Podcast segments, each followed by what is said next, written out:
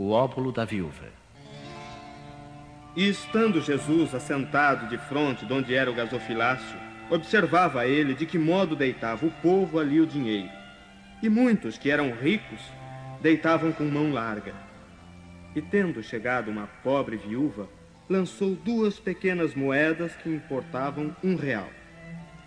E convocando seus discípulos, lhes disse: Na verdade vos digo que mais contribuiu esta pobre viúva do que todos os outros que deitaram no ofertório.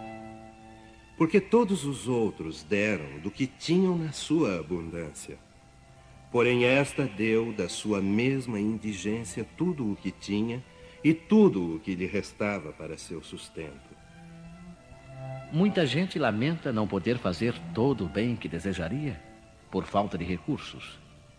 E se querem a fortuna, dizem, é para bem aplicá-la. A intenção é louvável, sem dúvida, e pode ser muito sincera de parte de alguns. Mas o seria de parte de todos, assim completamente desinteressados? Não haverá os que, inteiramente empenhados em beneficiar os outros, se sentirão bem de começar por si mesmos concedendo-se mais algumas satisfações, um pouco mais do supérfluo que ora não tem, para dar aos pobres apenas o resto? Este pensamento oculto, talvez dissimulado, mas que encontrariam no fundo do coração se o sondassem, anula o mérito da intenção, pois a verdadeira caridade faz antes pensar nos outros que em si mesmo. O sublime da caridade, nesse caso, seria procurar cada qual no seu próprio trabalho, pelo emprego de suas forças, de sua inteligência, de sua capacidade, os recursos que lhe faltam para realizar suas intenções generosas. Nisso estaria o sacrifício mais agradável ao Senhor. Mas, infelizmente, a maioria sonha com meios fáceis de se enriquecer de um golpe e sem sacrifícios, correndo atrás de quimeras como a descoberta de tesouros, uma oportunidade favorável, o recebimento de heranças inesperadas e assim por diante. Que dizer dos que esperam encontrar, para os secundar nessas buscas, auxiliares entre os espíritos? É evidente que eles nem conhecem, nem compreendem o sagrado objetivo do Espiritismo e menos ainda a missão dos espíritos, aos quais Deus permite comunicarem-se com os homens. Mas justamente por isso são punidos pelas decepções. Aqueles cuja intenção é desprovida de qualquer interesse pessoal devem consolar-se de sua impotência para fazer o bem que desejariam, lembrando que o óbolo do pobre, que o tira da sua própria privação, pesa mais na balança de Deus que o ouro do rico, que dá sem privar-se de nada. Seria grande a satisfação, sem dúvida, de poder socorrer largamente a indigência. Mas se isso é impossível, é necessário submeter-se a fazer o que se pode. Aliás, não é somente com o ouro que se pode enxugar as lágrimas. E não devemos ficar inativos por não o possuirmos. Aquele que deseja, sinceramente, tornar-se útil para os seus irmãos, encontra mil ocasiões de fazê-lo. Que as procure e as encontrará. Se não for de uma maneira, será de outra. Pois não há uma só pessoa, no livre gozo de suas faculdades, que não possa prestar algum serviço, dar uma consolação, amenizar um sofrimento físico ou moral, tomar uma providência útil. Na falta de dinheiro, não dispõe cada qual do seu esforço, do seu tempo, do seu repouso para oferecer um pouco aos outros? Isso também é a esmola do pobre, o óbolo da viúva. Convidar os pobres e estropiados. Dizia mais ainda ao que eu tinha convidado: quando deres algum jantar ou alguma ceia, não chames nem teus amigos, nem teus irmãos, nem teus parentes, nem teus vizinhos que forem ricos, para que não aconteça que também eles te convidem à sua vez e te paguem com isso. Mas quando deres algum banquete, convida os pobres, os aleijados, os coxos e os cegos, e serás bem-aventurado, porque esses não têm com que te retribuir, mas ser-te-á isso retribuído na ressurreição dos justos. Tendo ouvido estas coisas, um dos que estavam à mesa disse para Jesus: Bem-aventurado que comer o pão no reino de Deus. Quando fizeres um banquete, disse Jesus, não convides os teus amigos, mas os pobres e os estropiados. Essas palavras absurdas se as tomarmos ao pé da letra, são sublimes quando procuramos entender-lhes o espírito. Jesus não poderia ter querido dizer que, em lugar dos amigos, fosse necessário reunir à mesa os mendigos da rua. Sua linguagem era quase sempre figurada. E para os homens incapazes de compreender os tons mais delicados do pensamento, precisava usar de imagens fortes que produzissem o efeito de cores berrantes. O fundo de seu pensamento se revela por essas palavras: E serás bem-aventurado, porque esses não têm com o que te retribuir. O que vale dizer que não se deve fazer o bem com vistas à retribuição, mas pelo simples prazer de fazê-lo. Para tornar clara a comparação, disse: Convida os pobres para o teu banquete, pois sabes que eles não podem te retribuir. E por banquete é necessário entender não propriamente a refeição, mas a participação na abundância de que desfrutas. Essas palavras podem também ser aplicadas em sentido mais literal. Quantos só convidam para sua mesa os que podem, como dizem, honrá-los ou retribuir-lhes o convite. Outros, pelo contrário, ficam satisfeitos de receber parentes ou amigos menos afortunados que todos possuem. Essa é, por vezes, a maneira de ajudá-los disfarçadamente. Esses, sem ir buscar os cegos e os estropiados, praticam a máxima de Jesus. Se o fazem por benevolência, sem ostentação e se sabem disfarçar o benefício com sincera cordialidade.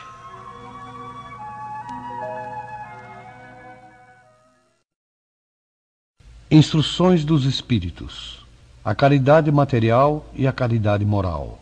Irmã Rosália.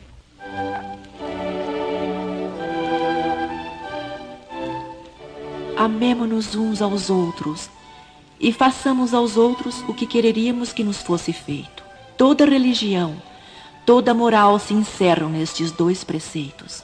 Se eles fossem seguidos no mundo, todos seriam perfeitos. Não haveria ódios nem ressentimentos. Direi mais ainda: não haveria pobreza, porque do supérfluo da mesa de cada rico, quantos pobres seriam alimentados?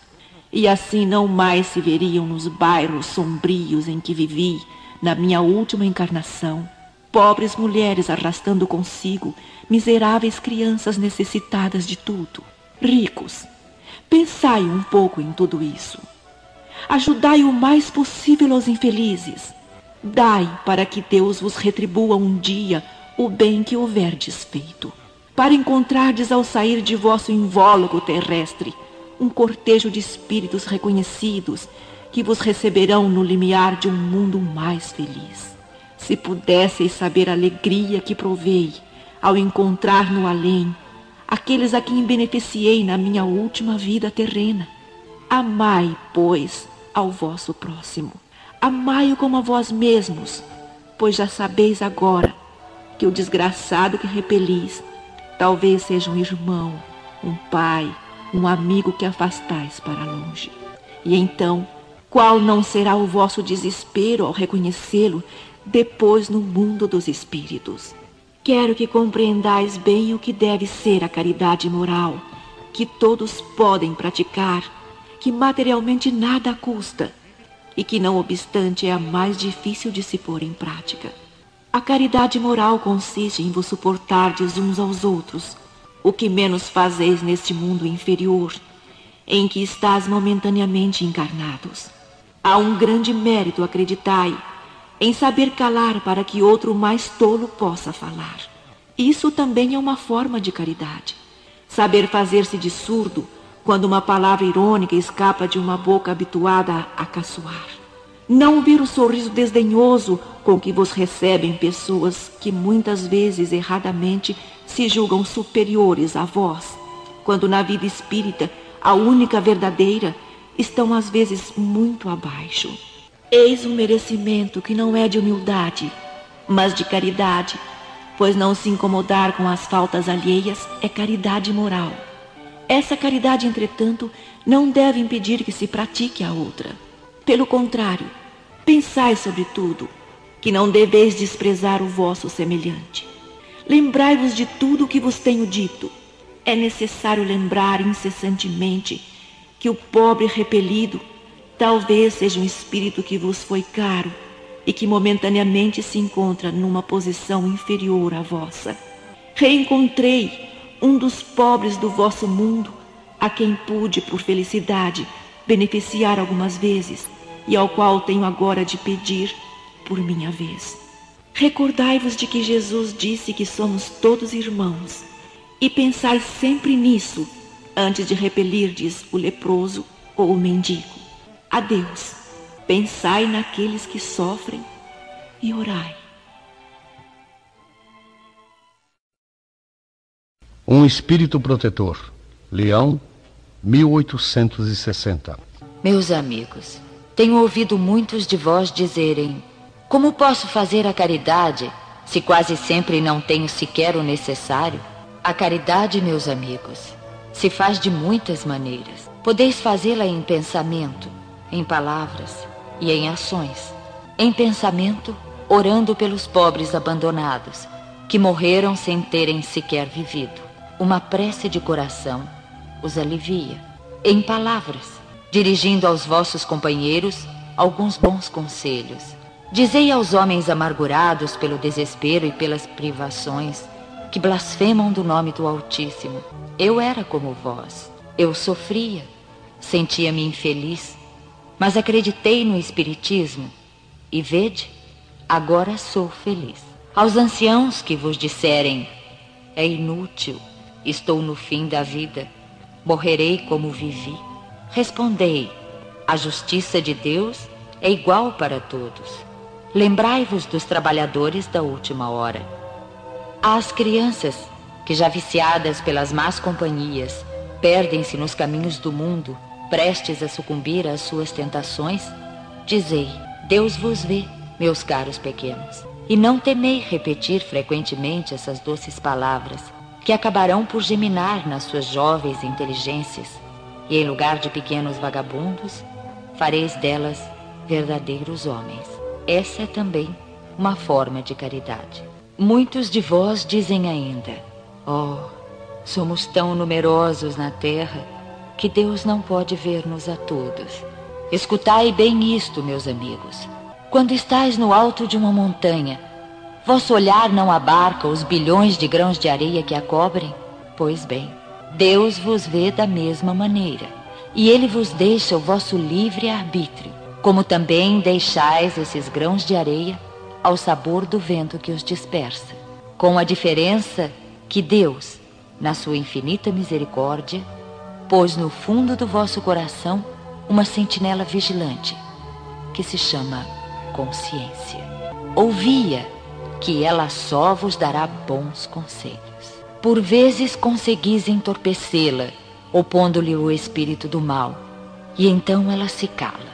Mas ficais seguros de que a pobre relegada se fará ouvir tão logo a deixardes perceber a sombra do remorso. Ouvia, interrogai-a, e frequentemente sereis consolados pelos seus conselhos. Meus amigos, a cada novo regimento, o general entrega uma bandeira. Eu vos dou esta máxima do Cristo: Amai-vos uns aos outros. Praticai essa máxima.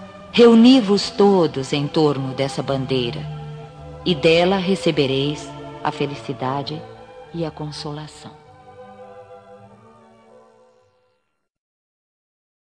A Beneficência, Adolfo, Bispo de Argel.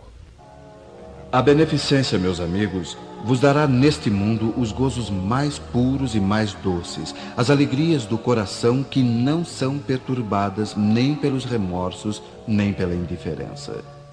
Oh, pudesseis compreender tudo o que encerra de grande e de agradável a generosidade das belas almas, esse sentimento que faz que se olhe os outros com o mesmo olhar voltado para si mesmo, e que se desvista com alegria para vestir a um irmão. Pudesseis, meus amigos, ter apenas a doce preocupação de fazer aos outros felizes.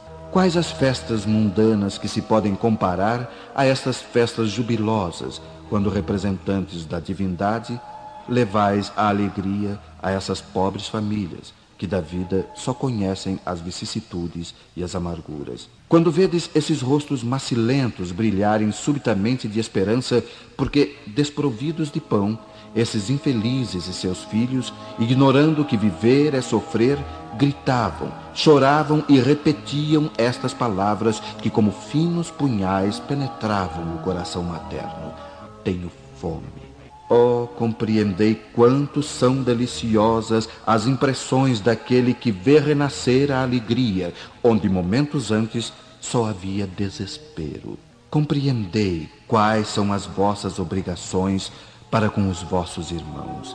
Ide, ide ao encontro do infortúnio, ao socorro das misérias ocultas, sobretudo, que são as mais dolorosas. Ide, meus bem-amados, e lembrai-vos destas palavras do Salvador. Quando vestirdes a um destes pequeninos, pensai que é a mim que o fazeis. Caridade palavra sublime que resume todas as virtudes. És tu que deves conduzir os povos à felicidade.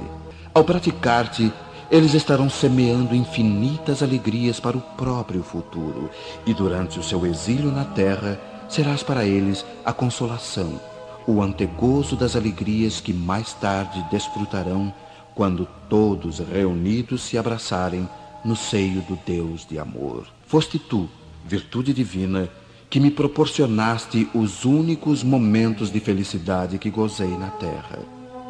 Possam os meus irmãos encarnados crer na voz do amigo que lhes fala e lhes diz: É na caridade que deveis procurar a paz do coração, o contentamento da alma, o remédio para as aflições da vida.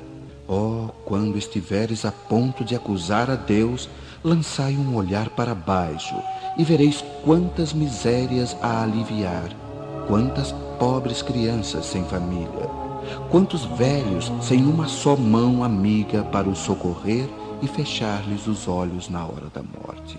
Quanto bem a fazer!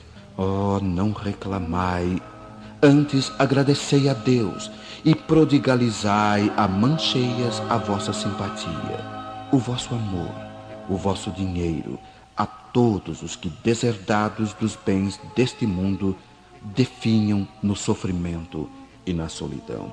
Colhereis neste mundo alegrias bem suaves, e mais tarde, somente Deus o sabe. São Vicente de Paulo, Paris, 1858. Sede bons e caridosos Eis a chave dos céus que tendes nas mãos. Toda a felicidade eterna se encerra nesta máxima: amai-vos uns aos outros. A alma não pode elevar-se às regiões espirituais senão pelo devotamento ao próximo. Não encontra felicidade e consolação senão nos impulsos da caridade. Sede bons, amparai os vossos irmãos, extirpai a horrível chaga do egoísmo. Cumprido esse dever, o caminho da felicidade eterna deve abrir-se para vós. Aliás, quem dentre vós não sentiu o coração pulsar, crescer sua alegria interior ao relato de um belo sacrifício, de uma obra de pura caridade? Se buscasseis apenas o deleite de uma boa ação, estaríeis sempre no caminho do progresso espiritual. Exemplos não vos faltam. O que falta é a boa vontade, sempre rara. Vede a multidão de homens de bem de que a vossa história evoca piedosas lembranças. O Cristo não vos disse tudo o que se refere a essas virtudes de caridade e amor? Por que deixastes de lado os seus divinos ensinamentos? Por que fechar os ouvidos às suas divinas palavras, o coração às suas doces máximas? Eu desejaria que se votasse mais interesse, mais fé às leituras evangélicas. Mas abandona-se esse livro considerado como texto quimérico, mensagem cifrada, deixa-se no esquecimento esse código admirável. Vossos males provém do abandono voluntário desse resumo das leis divinas. Leia depois essas páginas ardentes sobre a abnegação de Jesus e meditai-as. Homens fortes, armai-vos. Homens fracos, fazei da vossa doçura, da vossa fé, as vossas armas. Tende mais persuasão e mais constância na propagação de vossa doutrina. É apenas um encorajamento que vimos dar-vos, e é para estimular o vosso zelo e as vossas virtudes que Deus permite a nossa manifestação. Mas, se quisesseis, bastaria a ajuda de Deus e da vossa própria vontade, pois as manifestações espíritas se produzem somente para os que têm os olhos fechados e os corações indóceis. A caridade é a virtude fundamental que deve sustentar o edifício das virtudes terrenas. Sem ela, as outras não existiriam. Sem a caridade, nada de esperar uma sorte melhor, nenhum interesse moral que nos guie. Sem a caridade, nada de fé, pois a fé não é mais do que um raio de luz pura que faz brilhar uma alma caridosa. A caridade é a âncora eterna de salvação em todos os mundos. É a mais pura emanação do Criador.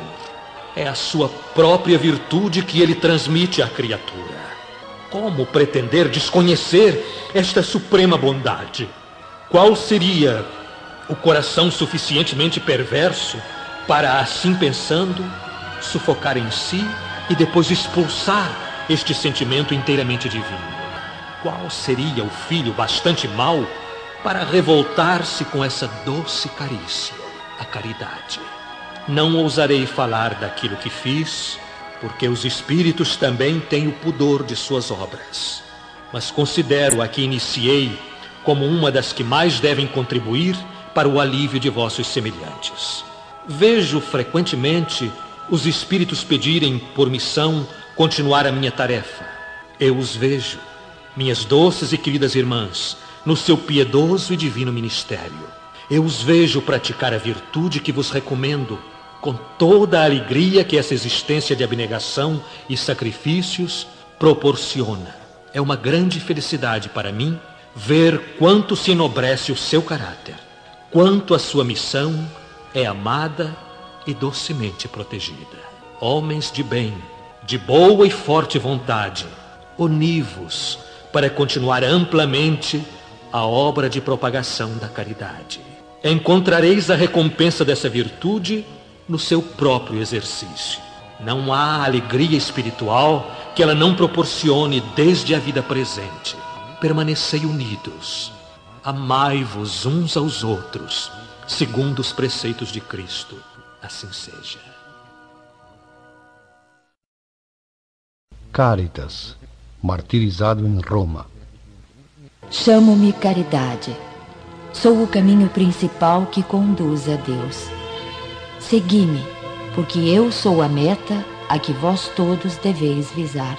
Fiz nesta manhã o meu passeio habitual e com o coração magoado venho dizer-vos: ó oh, meus amigos, quantas misérias, quantas lágrimas e quanto tendes de fazer para secá-las todas. Inutilmente tentei consolar as pobres mães, dizendo-lhes ao ouvido: coragem! Há corações bondosos que velam por vós, que não vos abandonarão. Paciência. Deus existe e vós sois as suas amadas, as suas eleitas. Elas pareciam ouvir-me e voltavam para mim os seus grandes olhos assustados. Eu lia em seus pobres semblantes que o corpo, esse tirano do espírito, tinha fome e que, se as minhas palavras lhes tranquilizavam um pouco o coração, não lhes saciavam o estômago. Então eu repetia: coragem, coragem.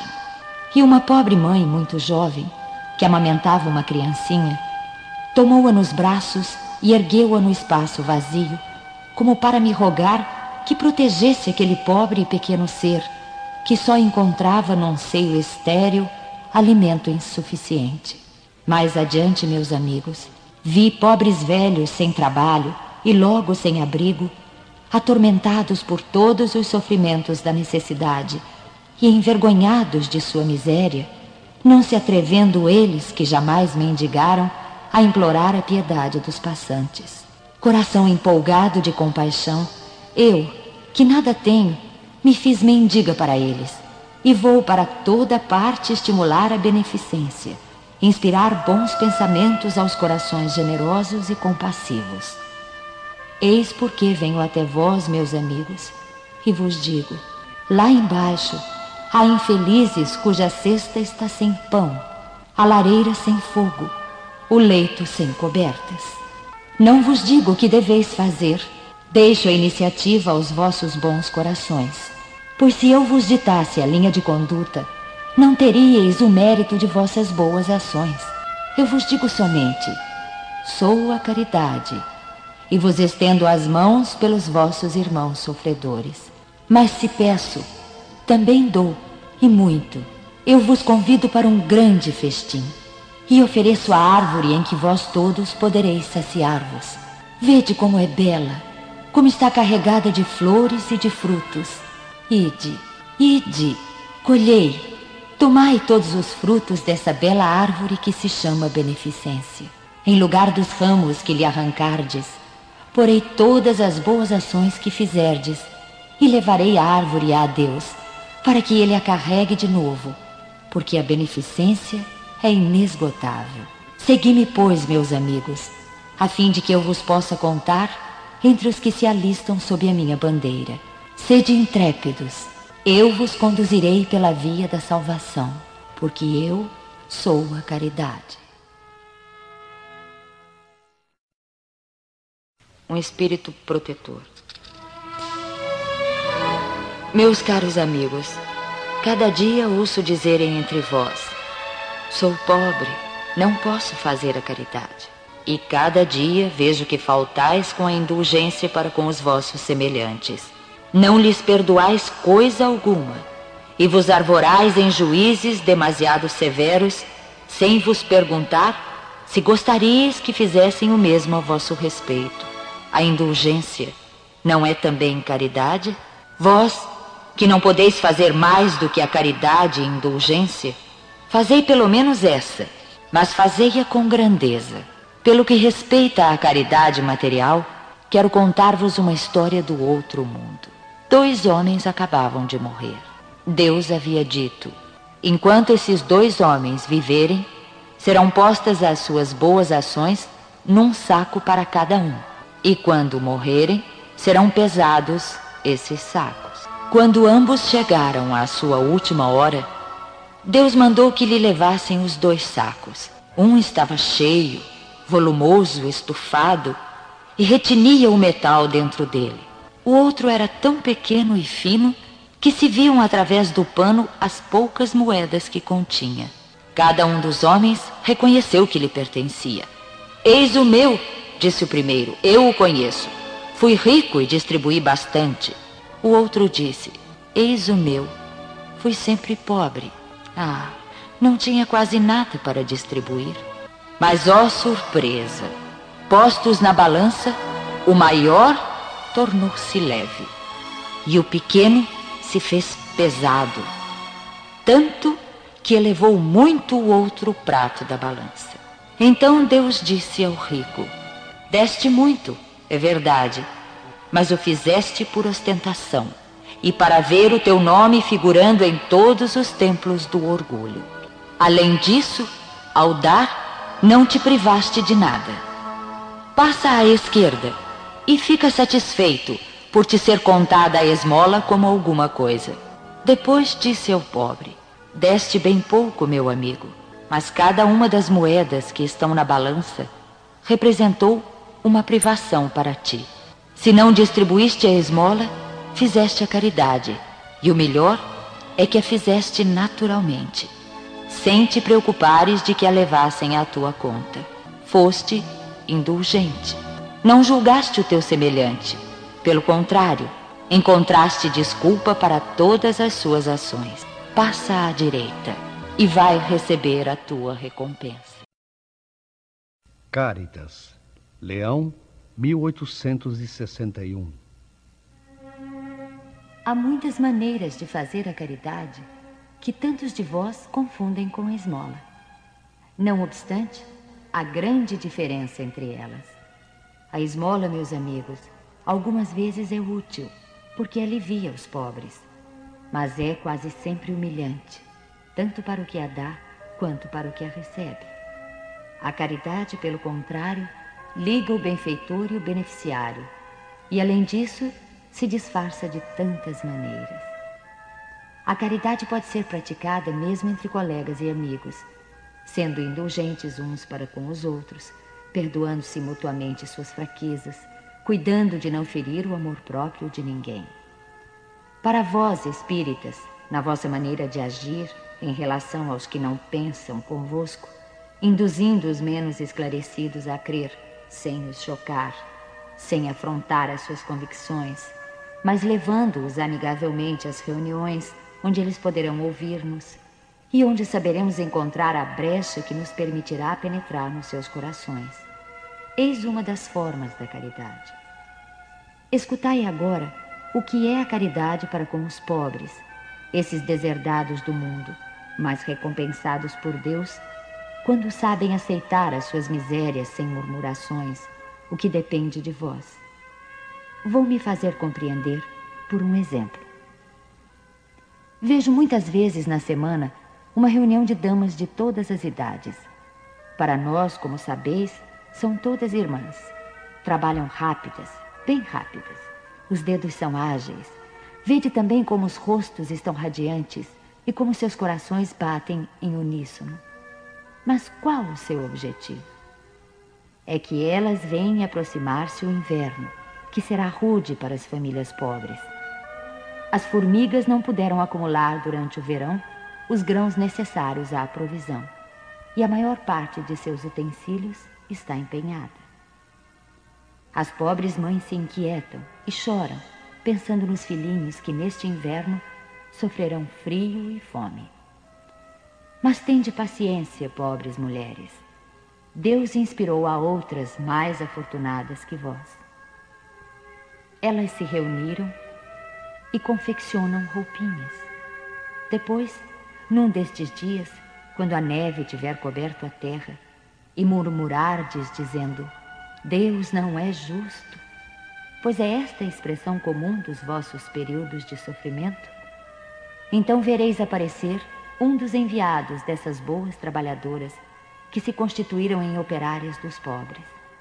Sim, era para vós que elas trabalhavam assim e vossos murmúrios se transformarão em bênçãos, porque no coração dos infelizes o amor segue bem de perto o ódio. Como todas essas trabalhadoras necessitam de encorajamento, vejo as comunicações dos bons espíritos lhes chegarem de todas as partes. Os homens que participam desta sociedade oferecem também o seu concurso, fazendo uma dessas leituras que tanto agradam. E nós, para recompensar o zelo de todos e de cada um em particular, prometemos a essas obreiras laboriosas uma boa clientela que as pagará em moeda sonante de bênçãos, a única moeda que circula no céu, assegurando-lhes ainda, sem medo de nos arriscarmos, que essa moeda não lhes faltará.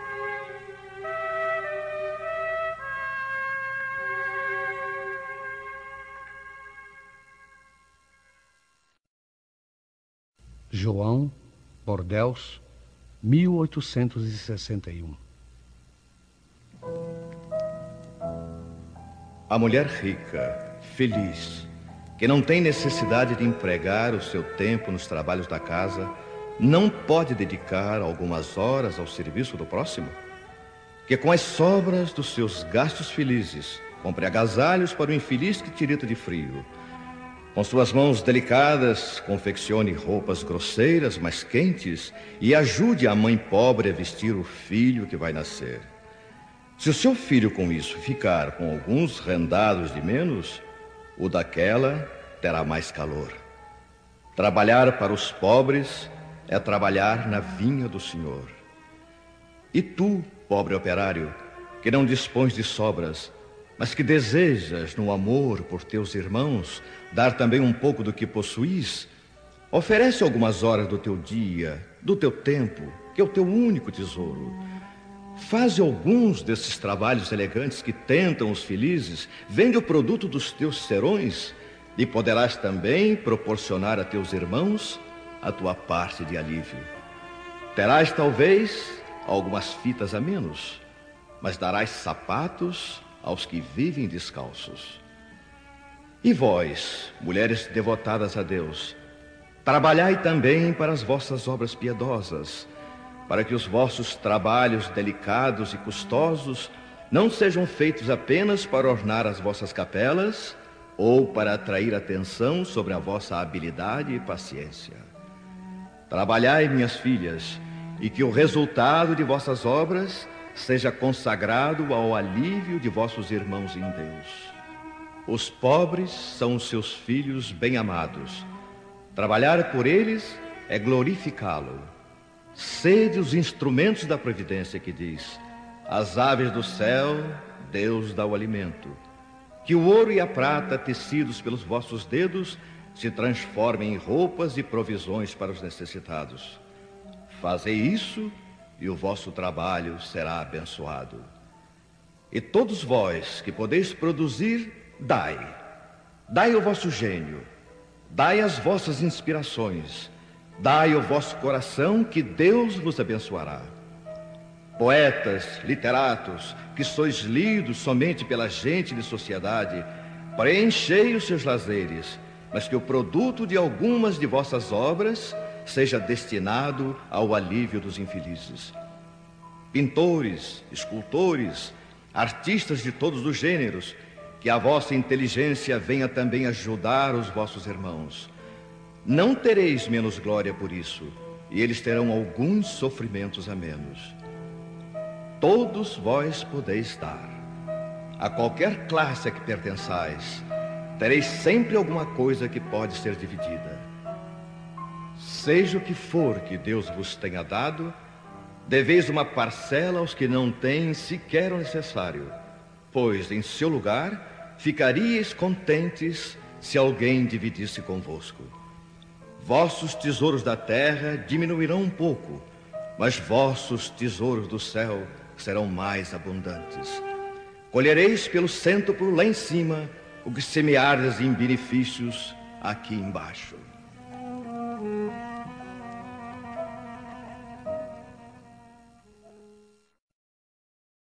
A Piedade, Michel Bordeus, 1862.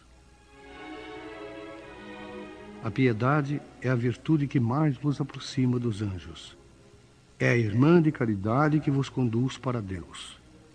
Deixai vosso coração enternecer-se diante das misérias e dos sofrimentos de vossos semelhantes. Vossas lágrimas são um bálsamo que derramais nas suas feridas. E quando tocados por uma doce simpatia, conseguis restituir-lhes a esperança e a resignação que ventura experimentais. É verdade que essa aventura tem um certo amargor, porque surge ao lado da desgraça, mas se não apresenta o forte sabor dos gozos mundanos, também não traz as pungentes decepções do vazio deixado por eles. Pelo contrário, tem uma penetrante suavidade que encanta a alma. A piedade, quando profundamente sentida, é amor. O amor é devotamento. O devotamento é o ouvido de si mesmo. E esse ouvido, essa abnegação pelos infelizes, é a virtude por excelência, aquela mesma que o divino Messias praticou em toda a sua vida e ensinou na sua doutrina tão santa e sublime. Quando essa doutrina for devolvida à sua pureza primitiva, quando for admitida por todos os povos, ela tornará a terra feliz, fazendo reinar na sua face a concórdia, a paz e o amor. O sentimento mais apropriado a vos fazer progredir, domando o vosso egoísmo e vosso orgulho, aquele que dispõe vossa alma à humildade, à beneficência e ao amor ao próximo, é a piedade. Essa piedade que vos comove até as fibras mais íntimas diante do sofrimento de vossos irmãos, que vos leva a estender-lhes as mãos caridosas e vos arranca lágrimas de simpatia. Jamais sufoqueis, portanto, em vossos corações essa emoção celeste, nem façais como esses endurecidos egoístas que fogem dos aflitos, para que a visão de sua miséria não lhes perturbe por um instante a feliz existência. Temei ficar indiferentes quando puderes ser úteis. A tranquilidade conseguida ao preço de uma indiferença culposa é a tranquilidade do mar morto que oculta na profundeza de suas águas a lama fétida e a corrupção. Quanto à piedade, está longe, entretanto, de produzir a perturbação e o aborrecimento de que se arreceia o egoísta. Não há dúvida de que a alma experimenta, ao contato da desgraça alheia, confrangendo-se um estremecimento natural e profundo que faz vibrar todo o vosso ser e vos afeta penosamente. Mas a compensação é grande quando conseguis devolver a coragem e a esperança de um irmão infeliz, que se comove ao aperto de uma mão amiga e cujo olhar, ao mesmo tempo umedecido de emoção e reconhecimento, se volta com doçura para vós, antes de se elevar ao céu, agradecendo por lhe haver enviado um consolador, um amparo. A piedade é a melancólica, mas celeste percursora da caridade. Esta primeira entre as virtudes de que ela é a irmã e cujos benefícios prepara e enobrece.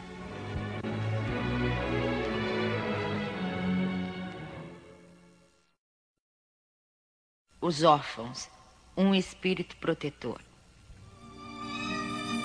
Meus irmãos, amai os órfãos se soubesseis quanto é triste estar só e abandonado, sobretudo quando criança. Deus permite que existam órfãos para nos animar a lhe servirmos de pais. Que divina caridade há de ajudar uma pobre criaturinha abandonada, livrá-la da fome e do frio, orientar sua alma para que ela não se perca no vício. Quem estende a mão a uma criança abandonada é agradável a Deus, porque demonstra compreender e praticar a sua lei. Lembrai-vos também de que frequentemente a criança que agora socorreis vos foi cara numa encarnação anterior.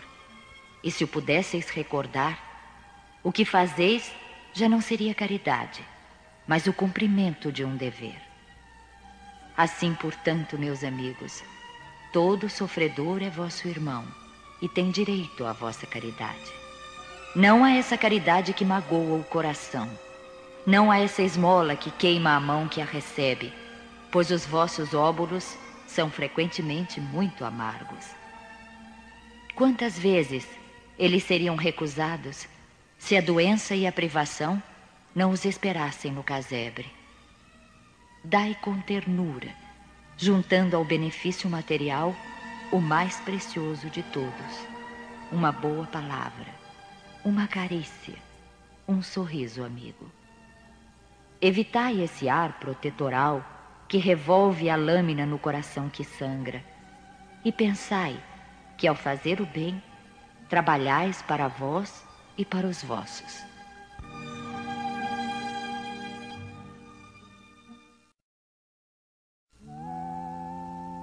Que pensar das pessoas que, sofrendo ingratidão por benefícios prestados, não querem mais fazer o bem com medo de encontrar ingratos? Essas pessoas têm mais egoísmo do que caridade, porque fazer o bem somente para receber provas de reconhecimento é deixar de lado o desinteresse. E o único bem agradável a Deus é o desinteressado. São ainda orgulhosas porque se comprazem na humildade do beneficiado, que deve rojar-se aos seus pés para agradecer-lhes. Aquele que busca na terra a recompensa do bem que faz, não a receberá no céu, mas Deus a reservará para o que assim não procede. É necessário ajudar sempre aos fracos, mesmo sabendo-se de antemão que os beneficiados não agradecerão. Sabei que, se aquele a quem ajudais esquecer o benefício Deus o considerará mais do que se fosses recompensado pela sua gratidão. Deus permite que, às vezes, sejais pagos com a ingratidão para provar a vossa perseverança em fazer o bem. Como sabeis, aliás, se esse benefício momentaneamente esquecido não produzirá mais tarde os seus frutos? Ficais certos, pelo contrário, de que é uma semente que germinará com o tempo. Infelizmente, não vedes nunca além do presente. Trabalhais para vós, e não tendo em vista os semelhantes. A benemerência acaba por abrandar os corações mais endurecidos. Pode ficar esquecida aqui na terra, mas quando o espírito se livrar do corpo, ele se lembrará. E essa lembrança será o seu próprio castigo. Então, ele lamentará sua ingratidão, desejará reparar a sua falta, pagar a sua dívida noutra existência, aceitando mesmo, frequentemente, uma vida de devotamento ao seu benfeitor. É assim que, sem o suspeitardes, tereis contribuído para o seu progresso moral. E reconhecereis então toda a verdade desta máxima.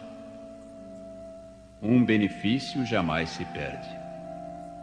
Mas tereis também trabalhado para vós, pois tereis o mérito de haver feito o bem com desinteresse, sem vos deixar abater pelas decepções.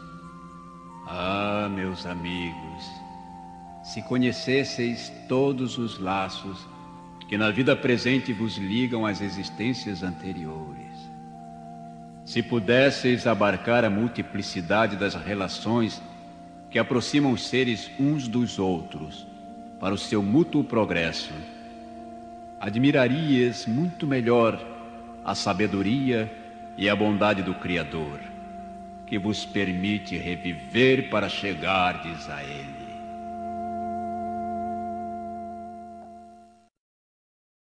São Luís a beneficência é bem compreendida quando se limita ao círculo de pessoas da mesma opinião, da mesma crença ou do mesmo partido? Não, pois é sobretudo o espírito de seita e de partido que deve ser abolido, porque todos os homens são irmãos. O verdadeiro cristão vê irmãos em todos os seus semelhantes e, para socorrer o necessitado, não procura saber a sua crença, a sua opinião, seja qual for. Seguiria ele o preceito de Jesus Cristo, que manda amar até mesmo os inimigos, se repelisse um infeliz por ter crença diferente da sua? Que o socorra, pois, sem lhe interpelar a consciência, mesmo porque, se for um inimigo da religião, será esse o meio de fazer que ele a ame. Repelindo-o, só faria que a odiasse.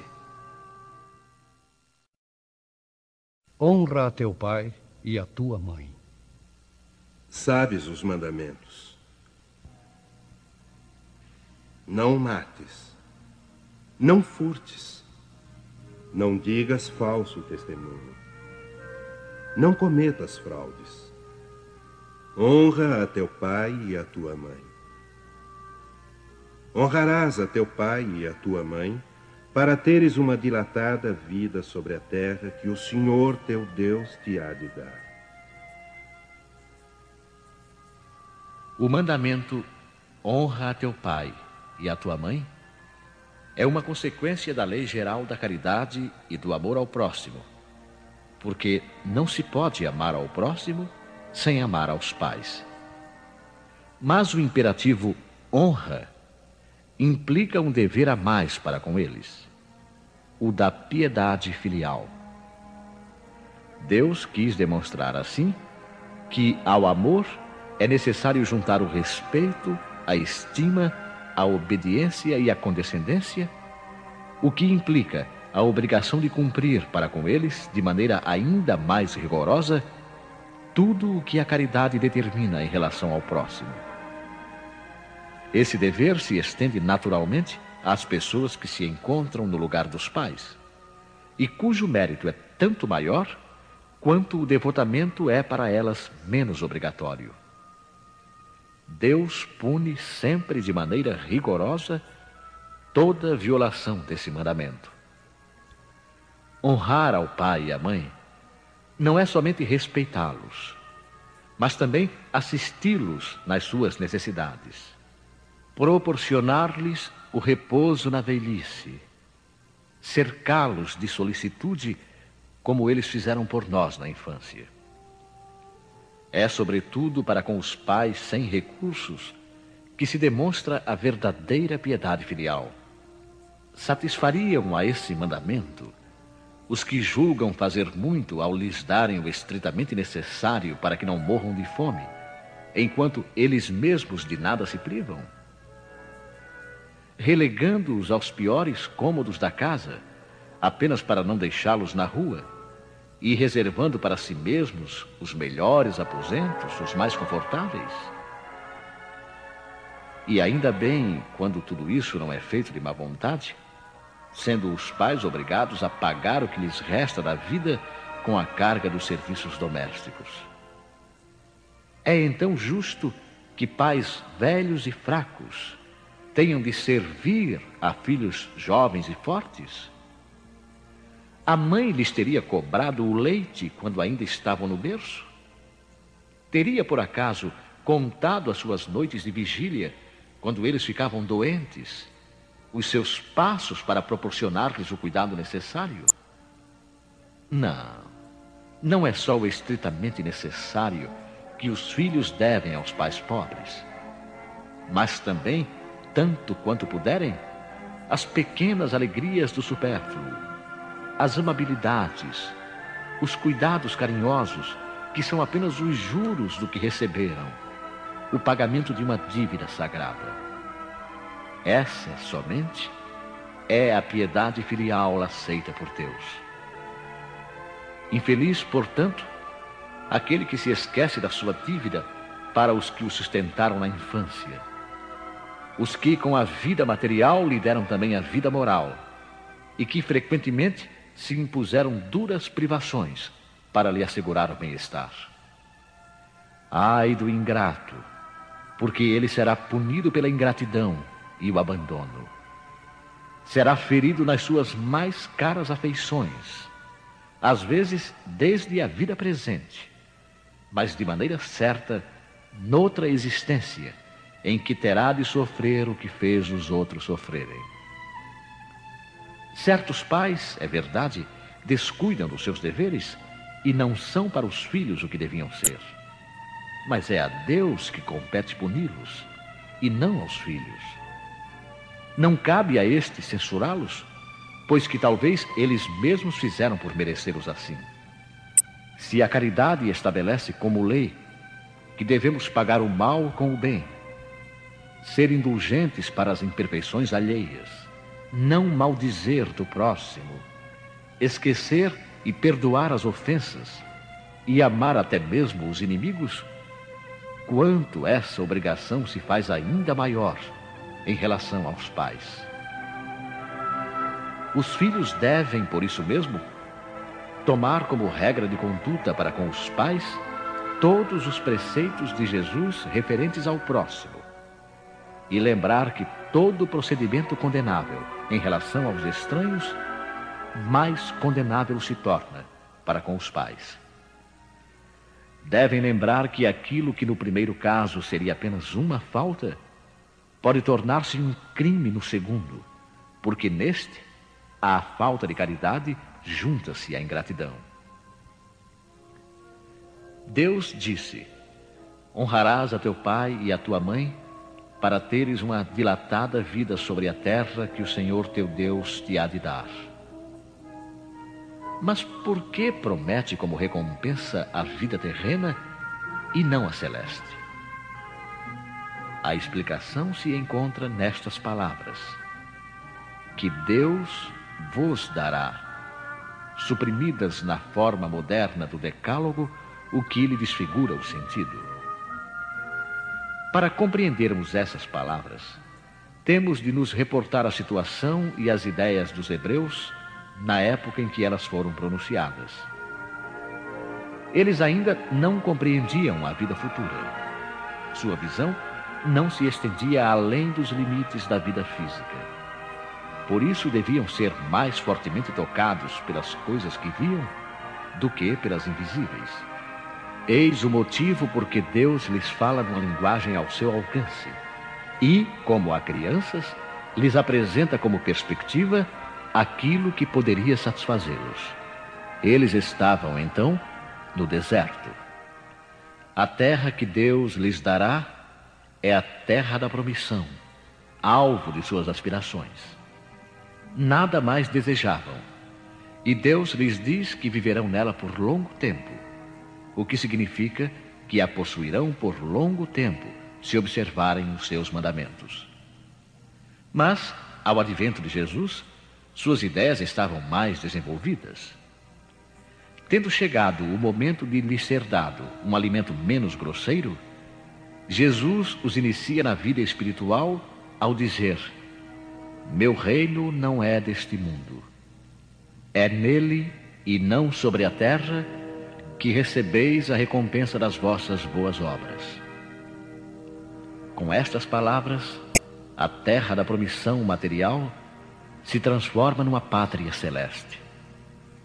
Da mesma maneira, quando lhes recorda a necessidade de observação do mandamento, honra a teu pai e a tua mãe, já não é mais a terra que lhes promete, mas o céu.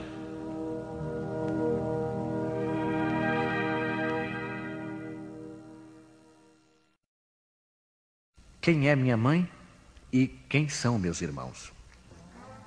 E vieram à casa. E concorreu de novo tanta gente que nem mesmo podiam tomar o alimento. E quando isto ouviram os seus, saíram para o prender, porque diziam: Ele está furioso.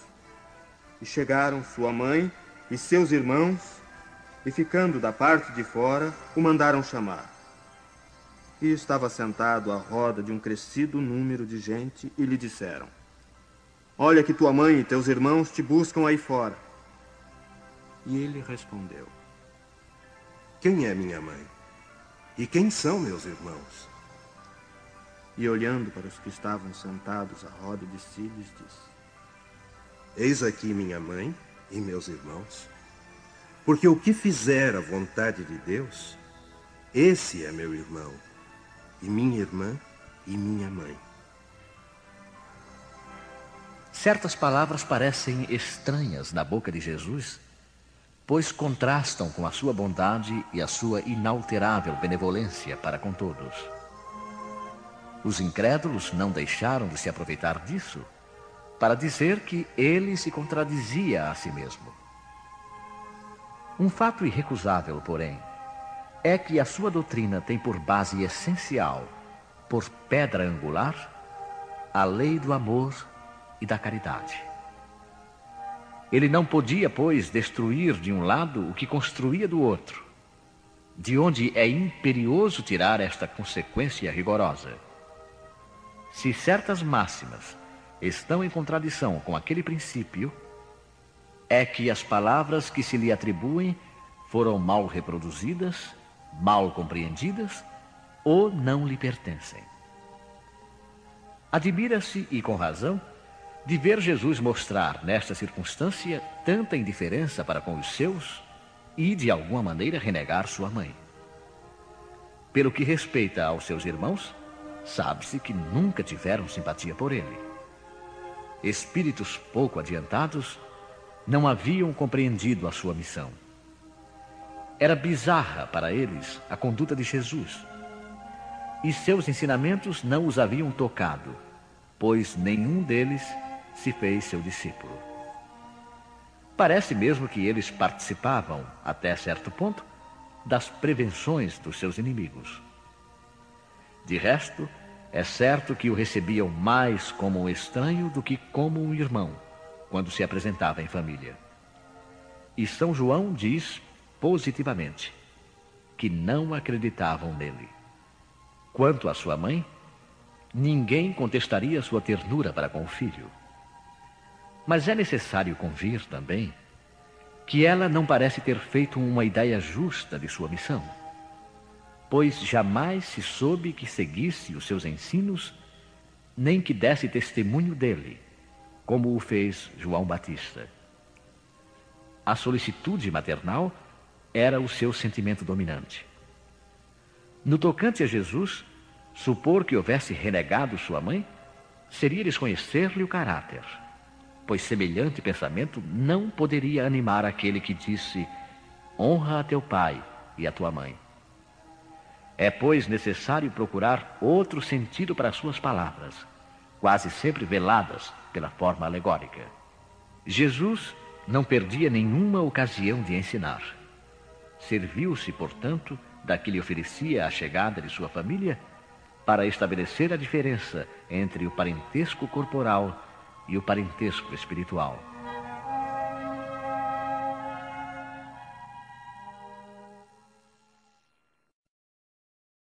Parentescos corporal e espiritual. Os laços de sangue não estabelecem necessariamente os laços espirituais. O corpo procede do corpo, mas o espírito não procede do espírito porque este existia antes da formação do corpo.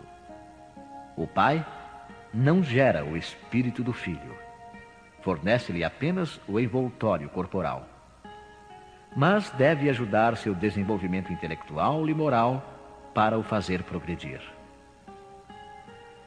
Os espíritos que se encarnam numa mesma família, sobretudo como parentes próximos, são o mais frequentemente espíritos simpáticos ligados por relações anteriores, que se traduzem pela afeição durante a vida terrena.